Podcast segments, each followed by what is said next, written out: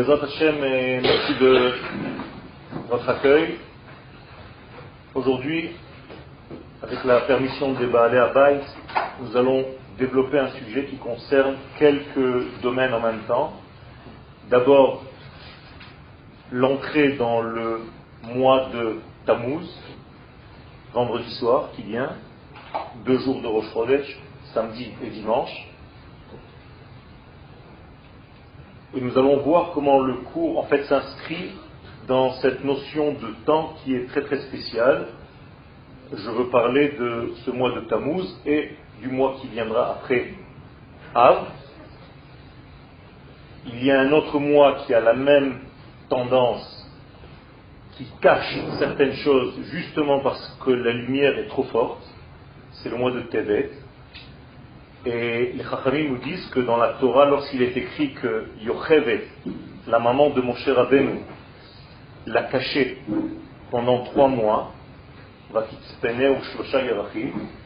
en fait, elle n'a pas caché Moshe trois mois de sa grossesse, elle a caché Moshe trois mois qui sont Tammuz, Av et Tevet.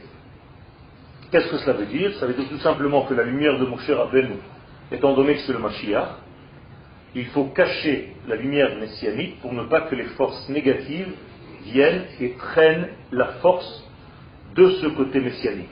C'est pour ça que nous sommes dans un monde paradoxal où, en même temps, on avance vers la Géoula et en même temps, on a l'impression que la Géoula se cache. Ce n'est pas parce que nous allons vers le noir, bien au contraire. Étant donné que nous allons vers la grande lumière, nous rentrons en même temps dans des étoffes qui empêchent les forces négatives extérieures et superficielles de têter, de prendre, d'utiliser la force messianique que nous sommes en train de grandir avec. Et donc, il peut paraître complètement insensé que nous allions vers la Géoula et qu'on voit en réalité du noir à l'extérieur, des difficultés, des sentiments d'angoisse, des sentiments de peur, des sentiments de dépression, au fur et à mesure que nous avançons vers la lumière. Donc ce, phénomène, on va essayer un tout petit peu de le comprendre. Et le mois dans lequel donc, nous allons entrer, qui est le mois de Tammuz, eh bien par rapport au mois de Nissan, qui est le premier de l'année, Nissan, Iyar, Sivan, Tammuz, c'est le quatrième mois. Or, le quatrième mois représente en fait un degré qu'on appelle Bechina. La Bechina Dalet, c'est-à-dire le quatrième degré, c'est la Malchut, la royauté. Puisque nous avons trois degrés qui correspondent, quatre degrés qui correspondent aux quatre lettres du nom de Dieu, le tétragramme, la Chokhmah, la sagesse, qui correspond dans le corps humain au cerveau droit, la pina qui correspond dans le corps humain au cerveau gauche, la tiferet qui correspond à toute la face qui est au niveau du torse et du cœur, l'équilibre, et la quatrième, c'est la malchoute, c'est-à-dire la base vers laquelle tout converge et tout se révèle en elle et à travers elle. Et donc, le quatrième mois de l'année, c'est en réalité une correspondance à la malchoute. Autrement dit, à quelque chose qui doit révéler quelque chose. C'est-à-dire que si Dieu fait une tentative un jour de descendre, entre guillemets, donc de se dévoiler dans notre monde, il va utiliser ce quatrième mois. Et c'est exactement ce que nous avons vu. Le quatrième mois étant donné donc le mois de Tammuz, rappelez-vous ce qui s'est passé le mois de Tammuz, c'est le jour, c'est le mois où l'Éternel a décidé, entre guillemets, de nous dévoiler les tables. C'est-à-dire que c'est la première fois où quelque chose de concret est descendu sur terre. Or, nous n'avions pas à cette époque-là la capacité de réceptionner. Donc, notre cli n'était pas assez fort, notre malchoute n'était pas assez bonne. Et donc, dans le mot malchoute, il y a le terme hébraïque lehachil, c'est-à-dire contenir. Étant donné que nos contenants n'étaient pas suffisamment forts, eh bien, ça a brisé en fait les tables se sont brisées avec le contact de ce monde. C'est comme si donc la parole divine, en descendant dans ce monde, s'est brisée. Alors cette brisure, il ne faut pas la voir seulement comme une tentative que Dieu a échoué, ce n'est pas le cas. Dieu n'échoue pas. C'est une tentative nécessaire. C'est-à-dire qu'à chaque fois, la première fois que vous recevez quelque chose dans votre vie qui va vous faire monter de niveau, vous allez tomber. C'est comme ça que ça marche. Donc quand on va apprendre à marcher pour un enfant, il va tomber. Et c'est la chute qui va lui permettre de grandir. En Adam omed al divrei Torah, un homme ne peut pas tenir même une connaissance en Torah s'il ne s'est pas cassé la figure sur le même sujet. Donc ne prenez pas les défaites entre guillemets de votre vie comme des défaites, ce sont en réalité des moyens pour évoluer, pour grandir. Et c'est très important de comprendre que cela fait partie du processus. Sheva Lipol Sadik Vekam. Il faut tomber sept fois dans ce monde. Sept. Bien entendu, pas en tant que chiffre, mais en tant que nature. La nature étant basée sur le chiffre 7, on est obligé de tomber dans ce monde. C'est-à-dire que la chute fait partie de ce monde. D'accord On ne peut pas grandir sans tomber. C'est comme ça. La lune ne peut pas se reconstruire sans devenir en fait manquante. Et le peuple d'Israël ne peut pas grandir s'il ne revient pas à chaque fois à un plan. Pour changer d'un plan à un autre plan en mathématiques, il faut passer obligatoirement par zéro. Mais c'est la même chose. À chaque fois que vous changez de plan dans votre vie, même au niveau intellectuel, vous êtes obligé de passer par un plan, par un degré zéro qui annule la construction précédente et qui va vous permettre d'évoluer et de grandir si vous ne passez pas par le zéro, vous n'êtes pas en réalité dans un mouvement d'évolution, vous êtes dans la continuité de ce qu'il y avait hier. C'est comme quand on monte un escalier, vous êtes obligé à un moment donné de lâcher l'escalier d'avant pour monter. Si vous avez peur de lâcher ce que vous aviez hier ou avant-hier, jamais vous avancerez dans votre vie. Et chacun dans votre niveau de vie, vous pouvez le constater. Si tu continues à faire ce que tu avais l'habitude de faire hier parce que tu t'es rassuré dans un endroit qui te, qui est confortable, tu ne peux pas évoluer, tu ne peux pas devenir quelqu'un de grand. Et donc, il y a obligatoirement des passages à zéro.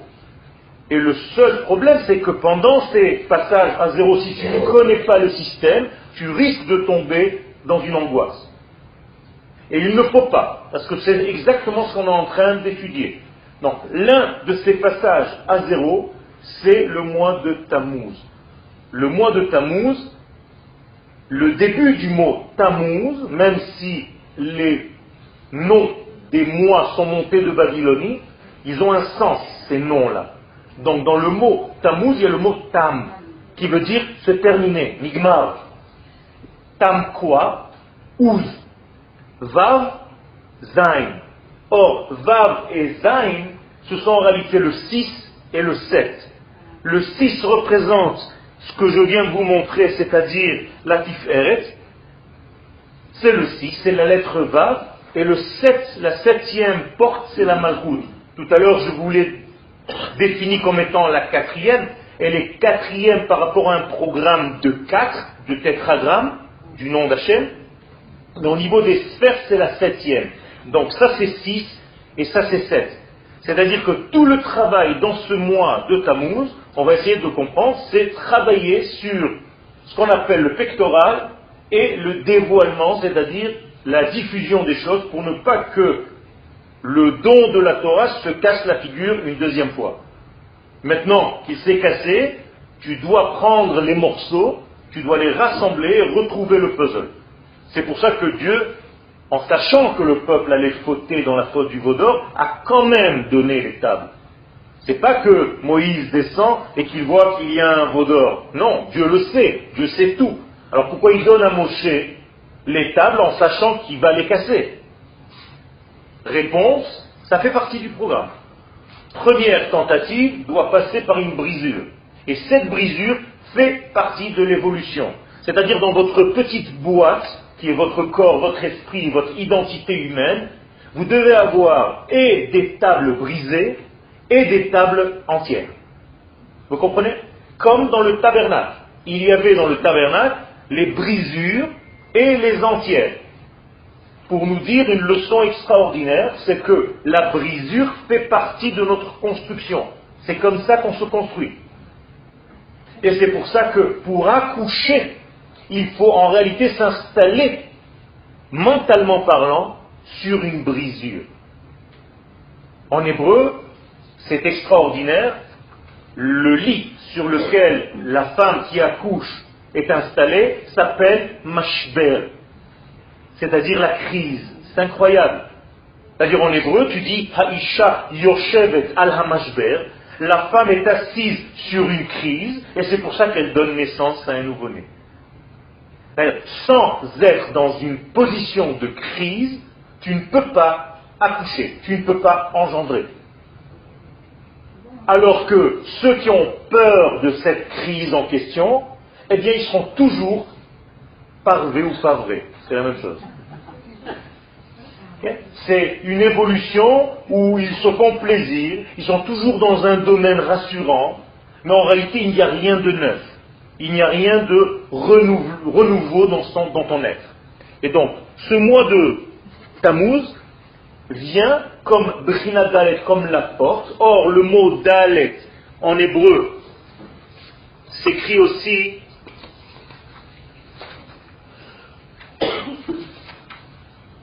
comme ça. Vous avez le guillemet et le Dalet. Regardez, le Dalet s'écrit comme Dalet. C'est la même chose. On ne dit pas Dalet avec un D à la fin comme j'entends souvent. C'est Dalet, c'est-à-dire Dalet, une porte. C'est-à-dire que cette malchoute, vous avez compris que ça correspond à cette partie-là, vous voyez Dalet ici, donc la malchoute correspond à une porte. Donc à chaque fois que vous allez vous trouver dans une porte dans votre vie, vous allez rencontrer des gens. Parce que quand on est dans un passage, on ne peut pas passer à deux. Une porte ne supporte pas deux personnes. C'est où tu passes, ou tu me laisses passer. Ou sinon on se rencontre. Donc quand vous faites partie d'un peuple qui est en train de revenir sur sa terre, et Jérusalem et la terre d'Israël, c'est Malchut, c'est la royauté. Ici, vous allez rencontrer tout le monde.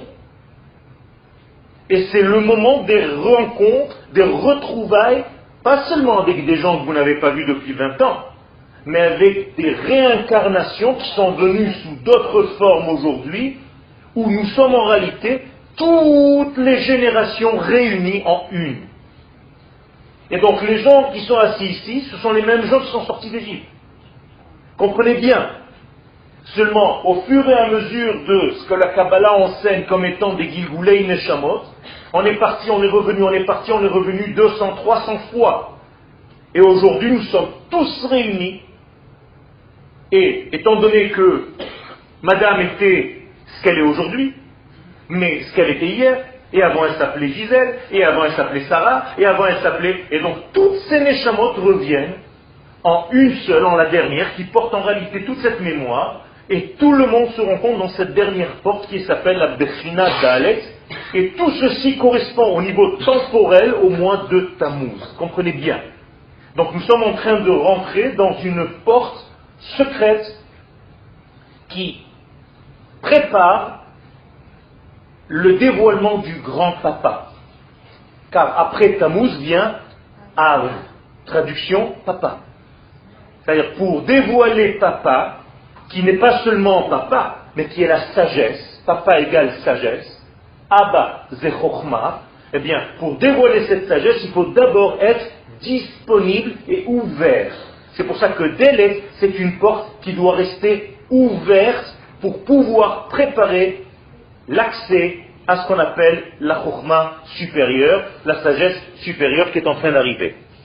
Alors il y a une information que la Gemara nous donne, incroyable, dans le traité de Shabbat, à la page 104, nous disent les Chachamim, Gimel Dalet, qu'est-ce que c'est Gimel Dalet? Je vous l'ai écrit ici, Gimel Dalet.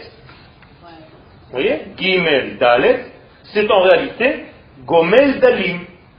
Gimel vient du mot Gmila, don, partager, ligmol, faire sortir, gomel shkedim, faire engendrer, gmilut chasadim, donner du chesed, et Dalet, c'est justement la porte. Donc il y a ici un côté masculin qui est Gomel, qui va donner, et un côté féminin qui va recevoir. Donc le Gimel Dalet, ça va être en réalité 7. Gimel égale 3, Dalet égale 4, 3 plus 4, le 3 donne au 4, et en réalité il forme un 7, c'est-à-dire notre monde de la nature. Donc le Aleph initial, la première lettre du nom d'Hachem, celle qui va se dévoiler à nous, dans le don de la Torah de Anochi, je suis l'éternel ton Dieu, ça commence par un Aleph, pas comme la Torah qui commence par un Bet. La Torah commence par un Bet parce qu'il s'agit de création. Donc Dieu a besoin de créer une maison. Donc Bet égale Bait, c'est les mêmes lettres. Donc Dieu crée une maison pour se dévoiler, pour venir s'y installer. Donc une fois que le Aleph donne au Bet, le Bet pour dévoiler le Aleph, il lui faut en réalité un vêtement. Alors qu'est-ce qu'il fait le Bet Il va se réunir avec le Gimel et le Dalet, et ça va nous donner le mot Beged, un vêtement, Begadim, c'est-à-dire le vêtement du Aleph. Et tout ce monde en réalité n'est qu'un vêtement. Nous sommes dans un monde de vêtements. Nous sommes tous déguisés. Et selon comment tu es déguisé, entre guillemets, je peux savoir ce à quoi tu fais référence et qui tu es à l'intérieur. Alors chez les autres, l'habit ne fait pas le moine, mais chez nous, il fait le rabbin. Ça veut dire qu'il y a un secret dans les vêtements. D'ailleurs, ça trahit la personne, puisque trahison se dit boguet. Donc le mot béguet, qui est le vêtement, peut trahir en réalité, il trahit celui qui se cache à l'intérieur. Et je peux savoir si tu as une personnalité, si tu as une identité retrouvée, ou si tu es quelconque. Et donc dans tout vêtement, il y a en réalité langage. Tout est langage. Et ça, c'est le secret de notre monde, et le mois de Tammuz est à l'intérieur de ce degré-là. Je ne vais pas trop trop approfondir parce qu'il y a des choses énormes, mais je vais essayer de raccourcir.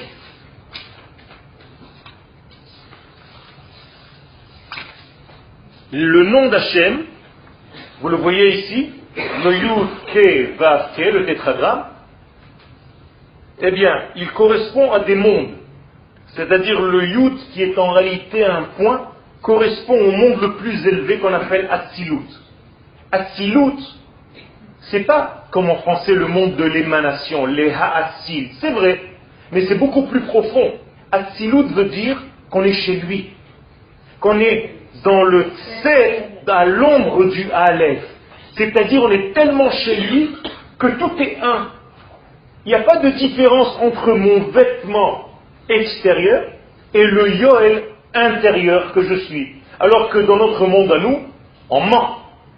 À l'extérieur, tu te déguises, mais ce n'est pas exactement ce que tu es dedans. Eh bien, il y a un monde où tu ne peux pas tricher. On appelle ça le monde de Hatzilut. Tu es chez lui, Etzlo. Etzlo en sheker. Chez lui, il n'y a pas de mensonge. Quand tu sors de ce monde, sortir en hébreu se dit barra, comme en arabe, sortir. Bar veut dire extérieur. Un chat qui vit dehors, on appelle khatoul bar. Donc le mot beria, c'est en réalité sortir de chez lui. Donc quand tu sors de chez lui, regardez ici, ça commence par un aleph. Immédiatement, tu es dans le bête. Car sortir du aleph, c'est tout simplement tomber dans le monde du pluriel. Bête égale 2, donc le début du pluriel. Donc des milliards, peu importe, c'est déjà 2. Donc automatiquement, le monde, c'est Bria. Donc c'est le terme utilisé dans le langage de Bereshit. Bereshit, bara bria. Car la création, c'est justement sortir de 1 pour une multitude de détails. Des milliards de milliards de détails. Et voilà notre monde.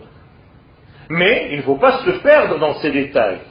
Donc le mot bria doit retrouver tout le temps le aleph initial. Et ce n'est pas facile parce qu'il y a une descente qui continue on arrive au troisième degré, donc au var du nom d'Hachem. Tout à l'heure, j'ai sauté une lettre, c'est le He. Donc la Chokhmah, regardez, c'est un point. Le Yud est un point, car tu peux tout faire avec la sagesse initiale. La bina, c'est déjà directionnel. C'est un 3D. Même si vous le voyez ici en 2D, nous sommes déjà dans un monde à trois dimensions. C'est-à-dire qu'il y a une hauteur, une largeur et une profondeur. L'axe des X, des Y et le point dans l'espace. C'est-à-dire que je viens de créer ici un volume. Donc du point initial qui est l'infini, je commence à créer un volume. Et à l'intérieur de ce volume, je retrouve le troisième monde, c'est-à-dire une direction. Car le mot va, c'est directionnel. Et il me donne en réalité une direction de vie. C'est pour ça que je peux commencer à façonner. Yetzira, Yetzer Hatov, Yetzer Hara. Le Yetzer Hatov, le Yetzer Hara ne se trouve que à ce niveau-là. C'est-à-dire qu'en réalité, vous avez des notions qui sont plus élevées, qui sont dans Beria, mais ils sont en même temps potentiels. À toi de leur donner un sens. Donc le Yetzer Hatov, c'est tout simplement prendre le potentiel qui était avant et lui donner une direction de bien. Mais si tu lui donnes au même degré une direction de mal, ça va devenir Yetzer Hara. C'est pas ce que vous pensez des anges, le l'ange du bien et l'ange du mal. Ça, c'est de la chrétienté, c'est pas de chez nous, ça. C'est-à-dire, tu as un potentiel, je vais vous le donner au chiffre mathématique, un 10. C'est à toi, pour faire avec le 10 du Yetzer Atov, une une créativité bonne, eh bien, tu donnes à ce 10 le signe plus. Ça, veut dire plus 10. Mais si tu donnes au 10, c'est la même potentialité, la même force, moins, eh bien, tu vas utiliser le 10 dans le moins. Ça va être Yetzer Hara, c'est-à-dire une direction vers le mal du même potentiel initial. Donc vous avez une valeur absolue, et c'est à vous de donner un chiffre plus et un chiffre moins. Donc Dieu vous a donné des forces dans votre vie, et c'est à vous de savoir vers quelle direction vous les portez. C'est pas un ange qui vient de vous dire fais comme ça et fais comme ça, c'est des bêtises. C'est vous qui choisissez, vous façonnez. Alors les gens qui veulent enlever le yetzer, que se passe-t-il chez eux? Ils n'ont plus aucune créativité dans leur vie. Donc il ne s'agit pas de tuer le monde de Yetzira au contraire, il faut juste lui donner une direction. C'est pour ça que c'est le Vav. Donne-lui une direction normale qui va vers le dévoilement, vers le dernier qui est l'action Asiya. C'est tout. Mais si tu tues ton Yetzer, et c'est ce que les sages nous racontent dans la Gemara, un jour les sages ont voulu tuer le Yetzer Hara, que s'est-il passé ce jour-là? Aucune poule n'a pondu d'œuf.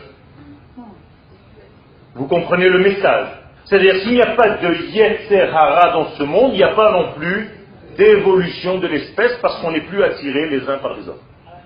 Donc en réalité, les sages viennent nous donner une leçon à travers leur exemple pour ne pas tuer le Yetzer Hara, mais pour lui donner un bon sens, une Yetziratiut Tova. Et donc un homme qui garde sa Yetziratiut va être un créateur, va être un façonneur, va être quelqu'un qui a une qualité de développer des choses et de leur donner des formes. Yotzrim, on appelle ça, pas comme en français des créateurs, mais des façonneurs. Car création, c'est ex nihilo, c'est de rien. Nous, on ne peut pas créer de rien. On crée de quelque chose. Je prends un tissu et je fais un vêtement. Mais je ne peux pas créer le tissu. D'accord? Je vais prendre des matières qui existent déjà. Dieu, c'est pas pareil de rien, il y a. Ex nihilo. Ça, ce n'est pas humain. Alors, vous avez ici en réalité les quatre mondes, le yud, le he, le vav et le he, qui correspondent à ces brinotes qu'on a vu tout à l'heure. Brina Aleph, rappelez-vous, Chokhma, Bina, Tiferet et Malchut. Donc Malchut correspond au monde de l'action, Asiya. Donc on nous demande de faire dans le mois qui est quatre au rythme des mois de l'année. Nissan, Iyar, Sivan, Tammuz. Donc vendredi soir, vous commencez à faire dans votre vie. Vous n'êtes plus dans je pense que, je vais essayer de. Il me semble que j'ai étudié, j'ai lu, Tout ça, c'est du virtuel. Le judaïsme te demande de dévoiler les choses sur terre. Je veux voir de quoi tu es capable. Et même si tu te casses la figure, c'est pas grave. On a déjà eu une histoire le 17 Tammuz. Sache que ça fait partie de ta construction. Mais descends. Fais descendre les choses dans ce monde. Agis. Fais quelque chose. N'aie pas peur de te casser la figure. Même si tu te casses la figure, ça fait partie du processus. Mais tu as ajouté de la lumière dans ce monde. Tu n'as pas eu peur. Si tu as peur, tu n'as rien, tu, ne fais rien. Mais tu ne vis pas non plus. Ce n'est pas ta vie. Alors, tout ceci pour vous dire que les sages, tout ce que je viens de vous raconter, ils nous disent quelque chose, un secret incroyable. Lorsque le serpent est venu faire fauter le premier homme, il chevauchait un chameau. Je vous traduis en français, ça ne veut rien dire en français, mais je vous le dis comme le Harizal nous le dit dans la Kabbalah. Nachash ba rochev al-gamal. Le serpent est venu chevauchant un chameau. En français, c'est du bidon, c'est du charabia, c'est un chameau. Ça ne veut rien dire. Qu'est-ce que ça veut dire? Ça veut dire tout simplement que les sages viennent nous donner ici un code. Le mot gamal, guimel, mem, lamet, en valeur numérique, c'est 73. Comme par hasard, c'est la même valeur numérique que chokhma. C'est-à-dire que le serpent, et c'est ça le message de la Kabbalah, lorsque le serpent vient pour séduire Adam et Ève, il se déguise avec une sagesse. Et c'est pour ça que la Torah elle-même nous dit haya arum. Arum, c'est chacham, armomi, on dit en hébreu. Ça veut dire que le serpent ne vient pas pour te séduire avec quelque chose qui ne va pas t'attirer. Il va utiliser ta sagesse humaine en te disant, mais fais-le. Pourquoi tu t'empêches? Qui t'empêche de faire? Ça veut dire que le serpent est très séducteur. Et quel est son moyen de séduction? Ton rationnel, ta sagesse humaine, ton intellect. Mais là, tu tombes dans le piège. Car si tu fais passer ton intellect humain, sachant qu'il est illimité, et tu oublies en réalité qu'il y a un intellect supérieur au tien, qui est l'intellect divin, et qui t'a donné en réalité la Torah avec tous ses critères, tous les vrais critères des choses, eh bien tu commences à prendre des décisions dans la vie selon ton propre système de réflexion, qui s'appelle donc le gamal. Et comme c'est le nachash qui chevauche le gamal, quand il vient de séduire, le nachash c'est ton côté cérébral qui va chevaucher ton propre système et qu'est-ce qu'il va te dire, le Nachash Qu'est-ce qu'il a dit au premier homme pour pouvoir le faire fauter?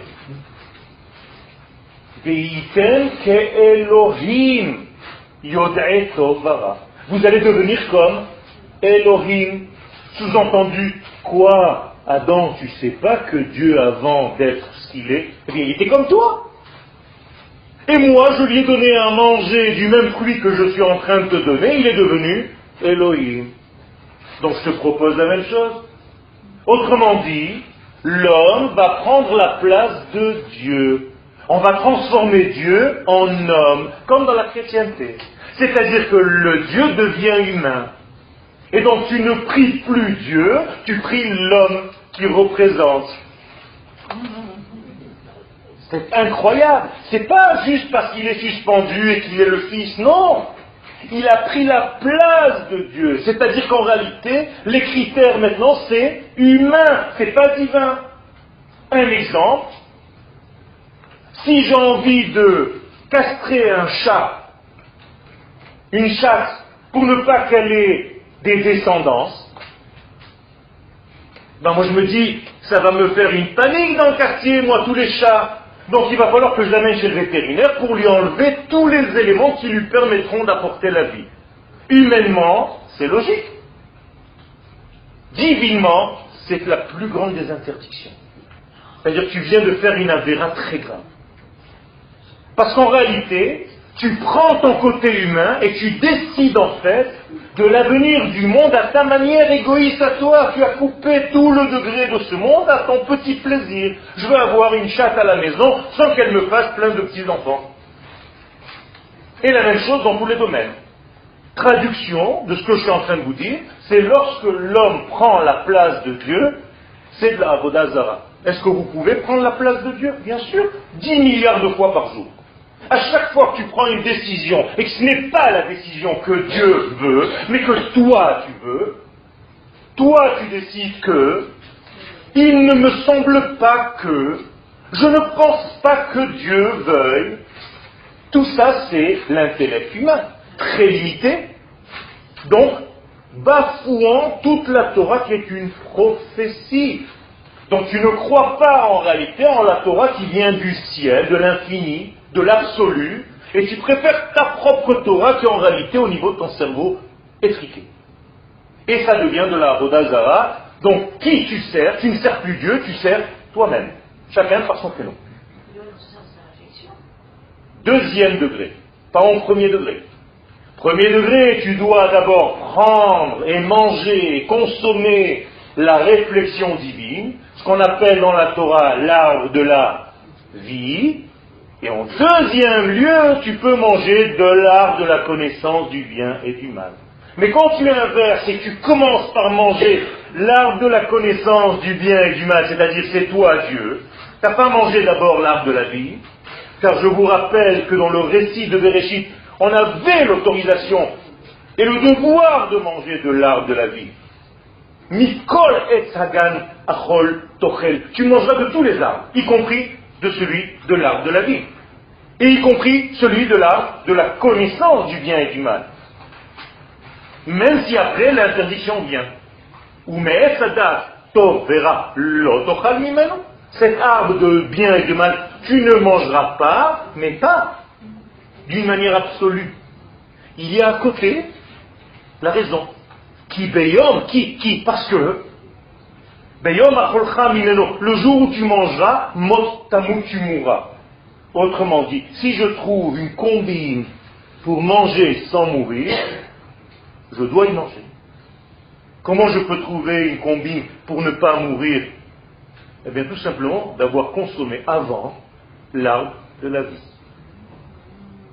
Mais maintenant que tu as consommé l'arbre de la connaissance du bien et du mal, n'as plus le droit de consommer l'arbre de la vie.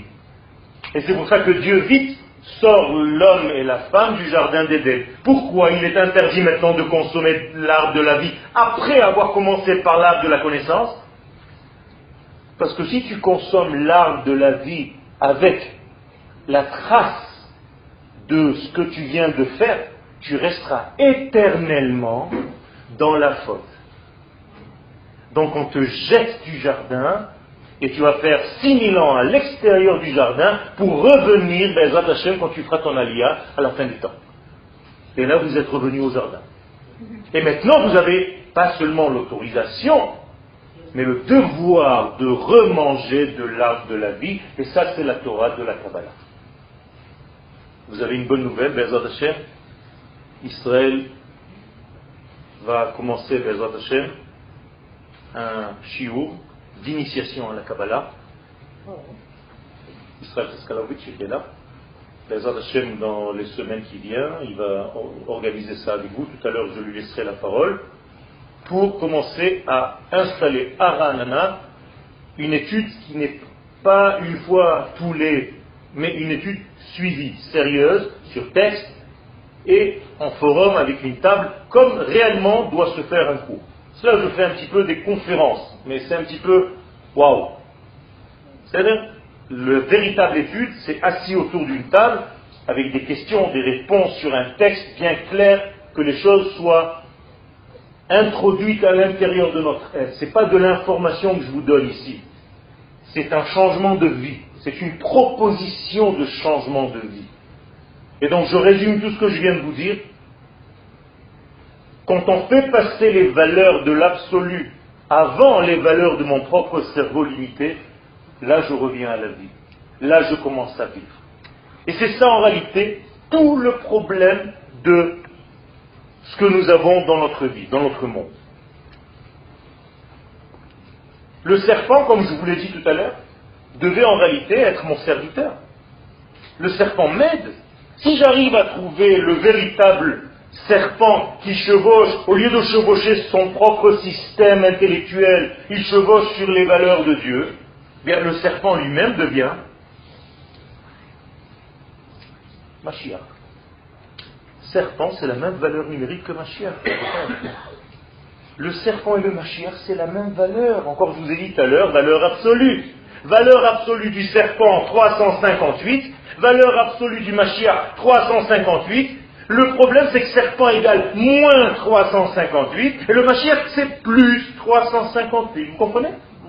On ne va pas tuer le serpent, ça ne sert à rien de tuer le serpent. Si tu tues le serpent, tu tues le Mashiach. Il faut tout simplement prendre la force du serpent et l'utiliser dans le sens messianique.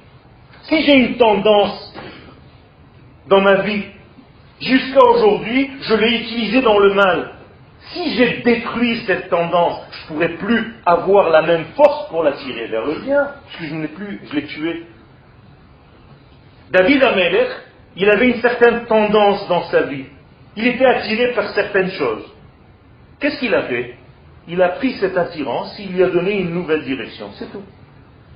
Et il s'est dit, tant que je n'ai pas cette même attirance vers la lumière, comme j'avais cette attirance vers peu importe, je ne suis pas guéri. Vous avez compris? Donc je prends toute mon intensité, qui hier allait vers le moins, et je l'utilise vers le bien. Ça c'est un homme, ça c'est une femme. Ça c'est la force. Mais si vous brisez en réalité ce que vous étiez avant, ça ne sert à rien. Le rabbi de Kosk, il disait que si tu as un Yetzerara et tu le casses, tu en auras deux. Ça ne sert à rien. Il faut tout simplement lui donner une direction, la bonne direction dans sa vie. Tout ceci pour qu'en réalité, nous finissions par comprendre et admettre et comprendre que ce que moi, dans mon petit raisonnement, alors je passe tous les degrés de notre vie, les filines, le Shabbat, la cacheroute, je peux arriver à me dire, ouais, bon, ça c'est mon Dieu intérieur me dit que ce n'est pas très important. Je préfère me servir à moi. Avec tout le respect que j'ai pour le grand. Ben, il est trop loin, il, reste là-bas un petit peu dans le ciel, qu'il ne vienne pas me déranger. Moi, dans ma structure intellectuelle, j'ai compris que 1, 2, 3, 4, 5, et tu te fais une Torah qui a en réalité à ta couleur. C'est pas la Torah de Dieu.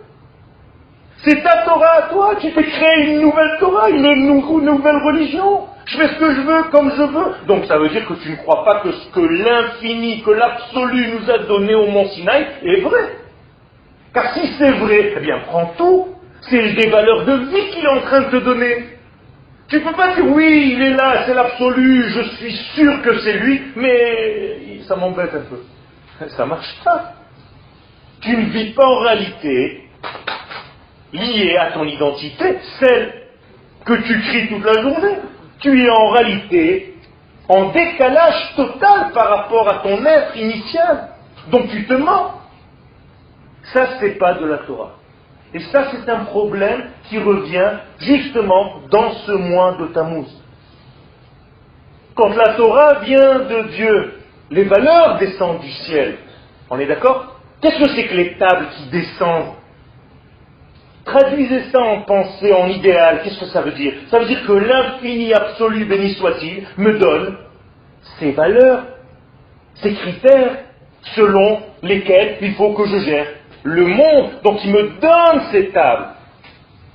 Au moment où il me donne ces tables, moi en bas, qu'est-ce que je suis en train de faire? Un veau d'or. Qu'est-ce que c'est que faire un veau d'or? C'est tout simplement dire à Dieu, reste en haut s'il te plaît, It's not today que le ciel nous tombera sur la tête. Donc je vais mettre des piliers comme les gens qui ont construit la tour pour que le ciel, c'est comme ça qu'ils pensaient avant. Car si le ciel me tombe sur la tête, je veux devenir céleste, j'ai pas envie moi. Laisse-moi tranquille, j'ai envie de manger comme j'ai envie de manger, j'ai envie de ne pas faire ce que j'ai envie de faire, quand j'ai envie de faire, personne ne me dira quoi faire. Donc je vis selon la Torah de Yoël. Yoël est devenu Dieu. Ça, c'est ce qui a causé ce qu'on appelle dans la Kabbalah Shvirat Hakelim, la brisure des vases. La brisure des vases, nous disent les kabbalistes, chaque élément a dit Ana Emloch, c'est moi le roi. C'est-à-dire, avec nos mots à nous, c'est moi qui décide. C'est pas lui qui décidera pour moi. Je fais ce que je veux. Donc lorsque Dieu donne ses valeurs, et que moi, en même temps qu'il me donne ses valeurs, je suis en train de fabriquer ici-bas un d'or, vous voyez bien la catastrophe. Dieu donne des critères et moi je vis selon d'autres critères. Dieu me donne une direction de vie et moi je suis en train de faire des bulles. Car le mot Hegel en hébreu, c'est des bulles, à Gaulle. Je fais des cercles, je tourne en rond. Je tourne en rond, je me mords la queue parce que mon cerveau il est tellement limité que je ne peux pas réfléchir autrement que ce que je suis capable de réfléchir. C'est pour ça qu'on n'a pas le droit d'étudier tout seul. Parce qu'il n'y a personne pour te contredire. Tu ne peux pas te placer d'un côté du texte et partir de l'autre côté comme dans un jeu d'échecs. Tu te demandes toi-même, tu sais bien quel pion tu es en train de bouger, donc celui qui va venir de l'autre côté, qui en l'occurrence toi-même, c'est un jeu vendu d'avance. Si tu étudies, si tu lis toute la journée tu es enfermé dans ton propre système de réflexion, donc il n'y a personne pour te contrarier. Il n'y a personne pour te dire non, tu n'as pas compris ça comme ça. Et donc tu es piégé par ton système cérébral logique. Tu ne peux pas avoir le divin. Le divin, ça vient de l'ensemble, donc j'ai besoin de discuter. Peut-être qu'il va me dire exactement le contraire, et entre les deux, il va y avoir quelque chose qui est ni chez lui ni chez moi. Ça, c'est la véritable étude. Moralité, nous sommes tous piégés dans des systèmes humains. Alors on lit. Mais quand vous lisez, vous lisez quoi en réalité? Le Dieu, je ne sais pas comment il s'appelle, ça dépend. Prenez tous les écrivains que vous connaissez, c'est tous des mini-dieux. J'ai lu machin, j'ai lu machin, j'ai lu machin. C'est sa réflexion, c'est sa réflexion, c'est sa réflexion, donc j'ai maintenant 200 dieux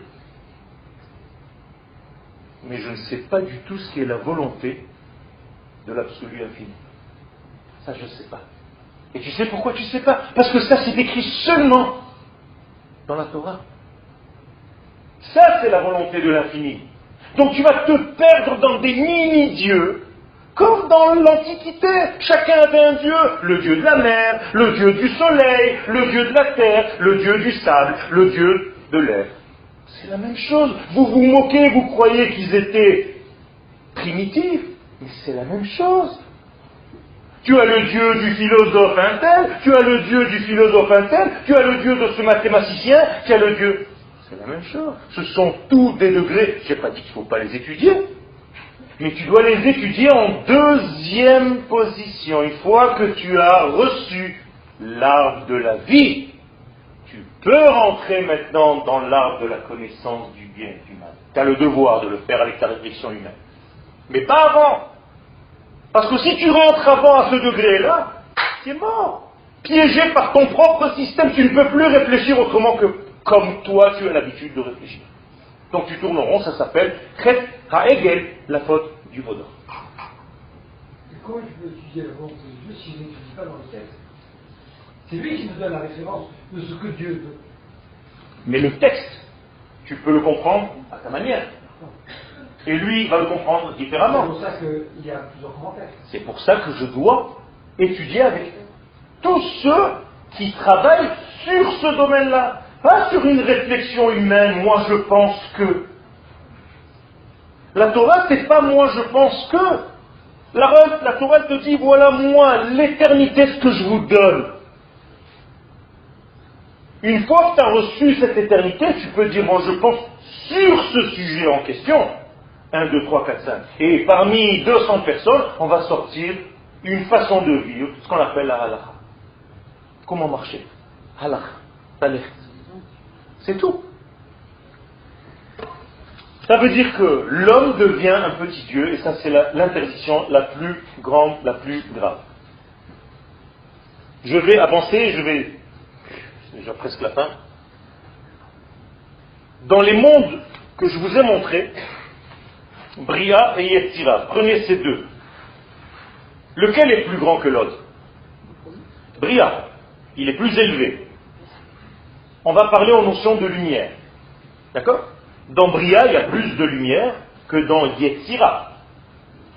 Alors je vous pose la question, comment se fait-il que dans la bracha que vous faites le matin, vous dites l'inverse? Baruch ata Hashem Elorenu melech haolam yotzer or boré choshech.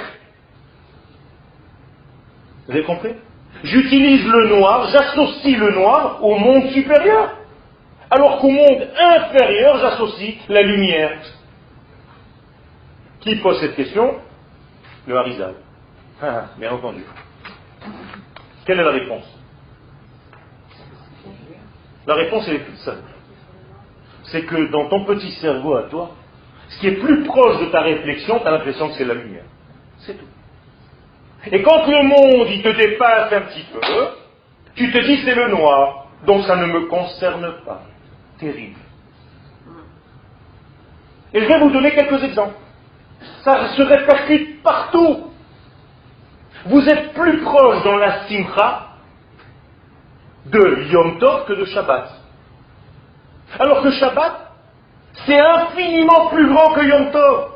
Seulement, comme Shabbat est tellement loin de nous, on a l'impression que c'est le noir total. Donc, laisse-moi, laisse-moi tranquille, moi, le Shabbat, je fais ce que je veux. Mais Yom Tov, étant donné que c'est un petit peu à l'échelle humaine, tu te dis, ah, ça c'est la lumière, ça c'est le kiff. Un autre exemple. Le talit. Dans le talit, il y a le corps du talit. Le drap. Il y a les fils les tzitziot. Donc ce qu'on appelle le goût et les tzitziot. D'après vous, quelle est la partie la plus dans la lumière, dans la sainteté? Les tzitziot. Vous prenez les tzitziot, vous les embrassez. Quelqu'un a déjà embrassé le corps du talit Non, vous embrassez juste les cheveux. Nous disent les chachamim, tu n'as rien compris. Tu sais pourquoi tu t'attaches aux cheveux? Parce que tu as l'impression que c'est palpable, qu'il y a des couleurs, c'est magnifique, c'est machin, tu touches. C'est ton monde à toi.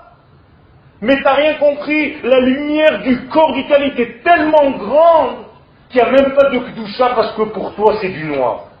Et la petite lumière qui est à ton petit niveau à toi, tu considères ça comme la lumière. Ah, magnifique. Tu n'as rien compris. Troisième exemple. Le Beth Amikdash à Jérusalem, il est plus élevé que le Mishkan dans le désert ou inférieur? Hein? Plus élevé à Jérusalem, j'espère. Faites attention, parce que c'est comme si vous me disiez que la synagogue de Venise est plus importante que celle d'Azod. Hein? Attention, c'est exactement pareil. Hein? Alors je vous rassure, le Beth Amikdash à Jérusalem, ça n'a aucune commune mesure avec le tabernacle du désert. Ah bon? Alors comment ça se fait que le tabernacle du désert, il est fabriqué de tentures animales? Oh, c'est beau De végétaux, des arbres, de minéral, de l'or, de l'argent. C'est précieux tout ça. On avance, on avance, on avance dans le désert avec toute cette magnificence. On rentre à Yerushalayim et le question, le temple devient de la pierre. De la pierre, des cailloux. Et d'ailleurs, vous pleurez mais sans savoir. Even Maasu Haboni Haïtalerospina, qui est en train de bafouer cette pierre alors que c'est la lumière par définition, la plus grande lumière.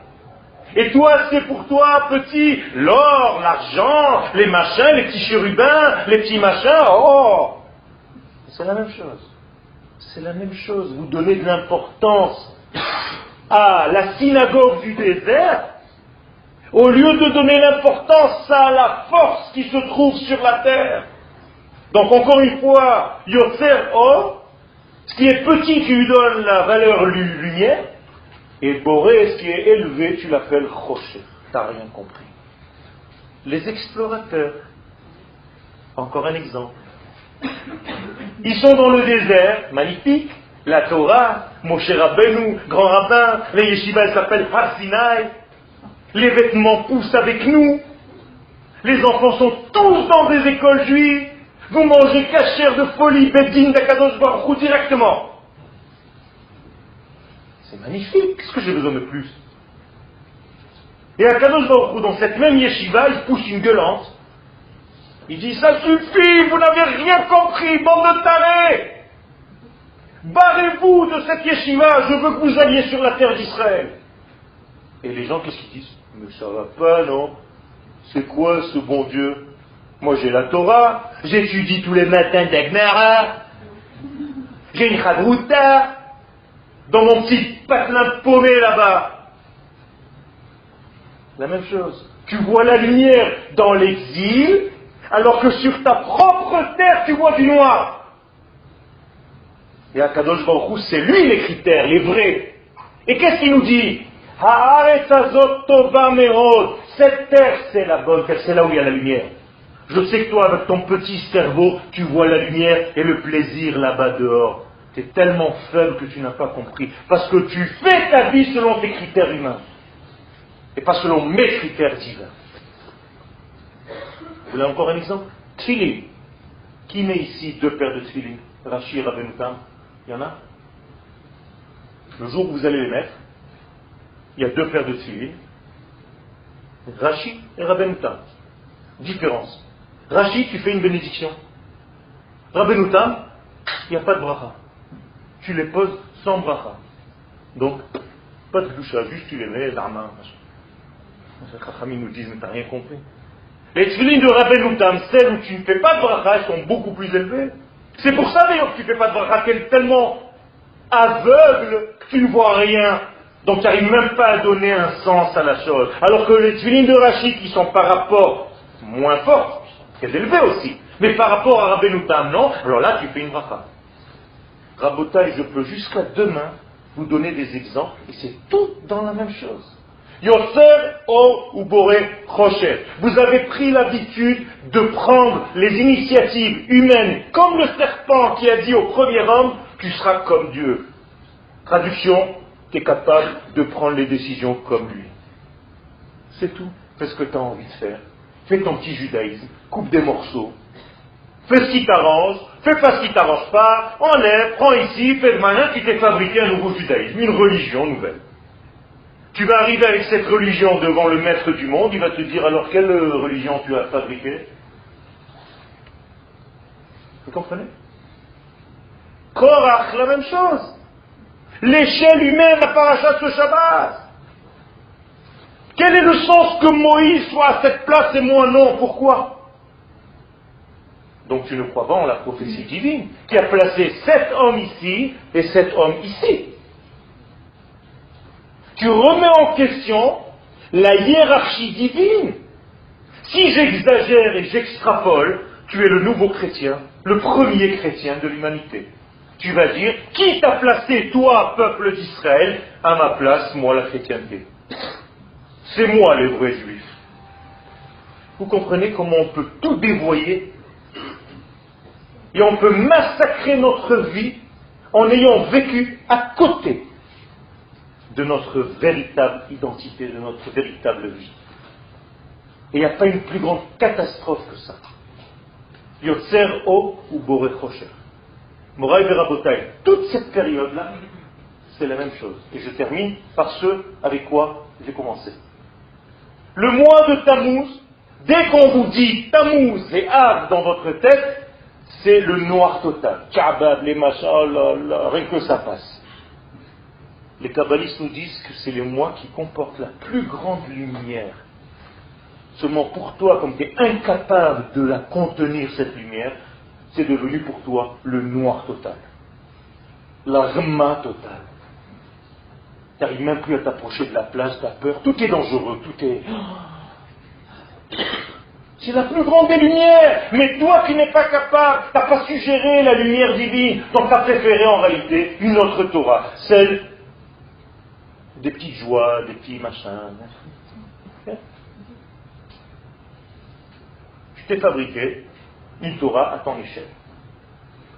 Alors moi je vous demande, et je me demande avant tout, Tammuz. Tammuz, c'est les Rachetovot. Zmane, Tshuva, Memashmeshim ou Baïm. Tammuz, c'est le début de la Tshuva. Premier degré de la Tshuva, grandis. Arrête de descendre la Torah à ton petit niveau du rat des pâquerettes. Tu as fait de Torah une naine. La Torah, c'est l'infini, béni soit-il. Et toi, tu l'as réduit à ton petit cerveau. Logique. Grandis. Tu veux faire tchouva cette année? Fais tchouva sur une seule chose. Sur ta petitesse, sur ta médiocrité.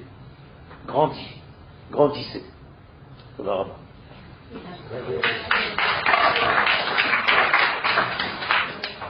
un cours le 5 juillet à Natania, un syngographie au plus tard. Il va y avoir, Bezat Hashem, une. Israël va vous